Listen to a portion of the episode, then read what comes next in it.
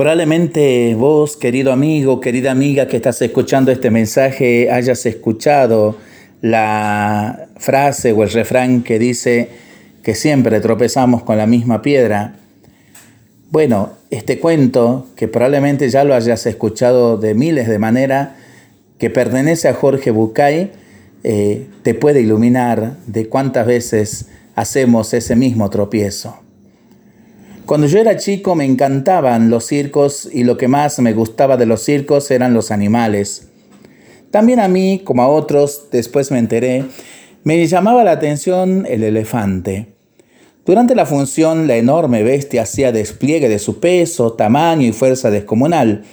Pero después de su actuación y hasta un rato antes de volver al escenario, el elefante quedaba sujeto solamente por una cadena que aprisionaba una de sus patas a una pequeña estaca clavada en el suelo.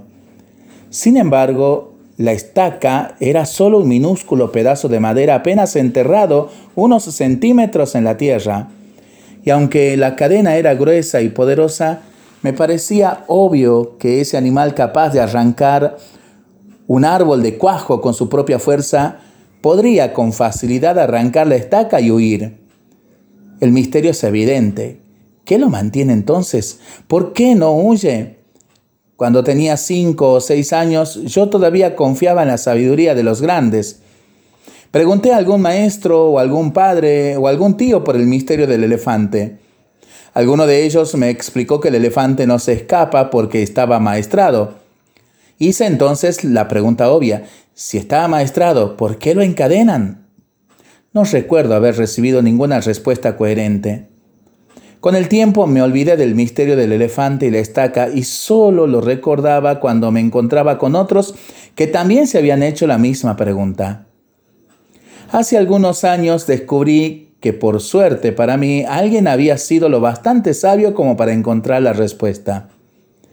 El elefante del circo no escapa porque ha estado atado a una estaca parecida desde que era muy, muy pequeño. Cerré los ojos y me imaginé al pequeño recién nacido sujeto a la estaca. Estoy seguro de que en aquel momento el elefantito empujó, tiró y sudó tratando de soltarse y a pesar de todo su esfuerzo no pudo. La estaca era ciertamente muy fuerte para él. Juraría que se durmió agotado y que al día siguiente volvió a probar y también al otro y al otro que le seguía, hasta que un día, un terrible día para su historia, el animal aceptó su impotencia y se resignó a su destino. Este elefante enorme y poderoso que vemos en el circo no escapa porque cree, pobre, que no puede.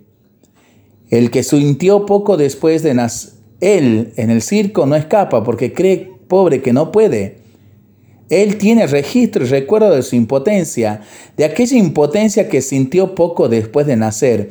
Y lo peor es que jamás se ha vuelto a cuestionar seriamente ese registro. Jamás, jamás, jamás intentó poner a prueba su fuerza otra vez. ¿Y qué enseñanza podemos tomar de este conmovedor relato? Vamos por el mundo atados a cientos de estacas que nos restan libertad, condicionados por el recuerdo del no puedo. Tu única manera de saber es intentar de nuevo poniendo en el intento todo tu corazón. Y si ese intento lo haces oración y le pedís la ayuda a Dios, puede resultar mejor, ¿no? Lo pensamos y lo rezamos en familia y entre amigos. Mientras lo hacemos, pedimos al Señor su bendición. Le seguimos pidiendo por nuestras intenciones y nosotros responsablemente nos cuidamos y nos comprometemos a ser verdaderos instrumentos de paz. Que el Señor nos bendiga en el nombre del Padre, del Hijo y del Espíritu Santo. Amén.